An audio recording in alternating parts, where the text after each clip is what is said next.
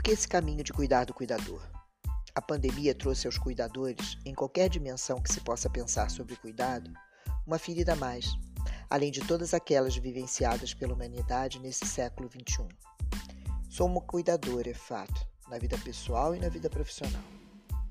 Não estive no fronte de guerra nos hospitais e serviços de pronto atendimento, mas a multidimensionalidade da dor, que já era uma constante na minha caminhada, a partir da Covid-19, teve sua dimensão exponencializada, revisitada? Bem, por vezes não existem palavras para definir ou embalar algo que queremos entregar. Na verdade, a sororidade, a solidariedade, a empatia na pele do cuidador ganham outro matiz. Fui direto olhar o outro, mas na falta de condição de atuar na odontologia fui para dentro, por um mergulho profundo, lento, que parecia um primeiro momento que não teria data para retornar.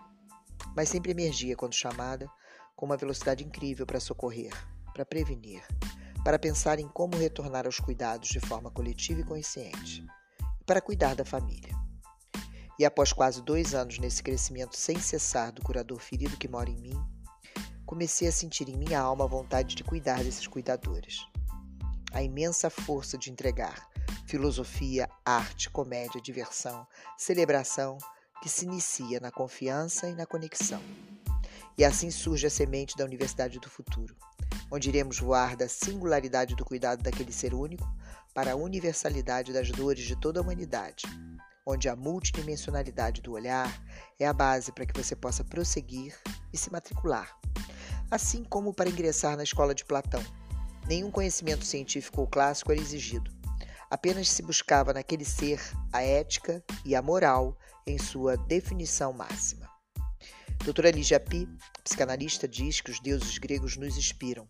São imortais, já nascem prontos, com uma identidade definida, e assim permanecem para todo sempre em sua imortalidade. Mortais somos nós, que nascemos prematuros, crescemos e envelhecemos, construindo a nossa identidade enquanto vivemos na incerteza entre esperanças, realizações e frustrações, até o momento da morte. Perdas, lutos, doenças graves e outros sofrimentos nos aproximam do nosso mundo interior, promovendo em nossa vida cotidiana transformações, quando temos oportunidade de sermos remetidos ao nosso inconsciente profundo. Ao obtermos a tal cura, estaremos nos identificando com o mito do curador ferido. E assim, estamos aptos a reconhecer e a acolher a dor do outro, os nossos pacientes. A capacidade de curar o outro exige de cada curador o ato de curar a si mesmo. O universo simbólico, suas crenças e a busca por sua individuação será o objetivo e a intenção maior desse processo. Melhor explicando, a cura se dá àquele que consegue enfrentar seu inconsciente profundo e retornar à sua vida consciente transformado. Existem diversas gradações nessa caminhada de cura e curador. O que é feito de nós e o que fazemos aos outros.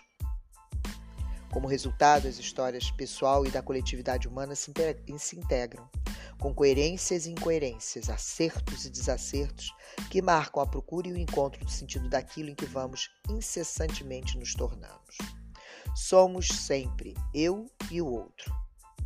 Então, cuidar de si mesmo e do outro é preciso. Você encontra na sua alma um cuidador? Não importando sua área de atuação profissional ou substanciando conforme conteúdo no exercício de sua profissão, onde o cuidado do outro sintetiza e significa sua vocação.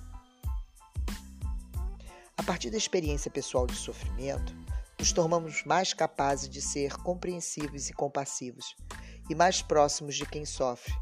Uma relação que se legitima pela autenticidade de um vínculo de confiança e força.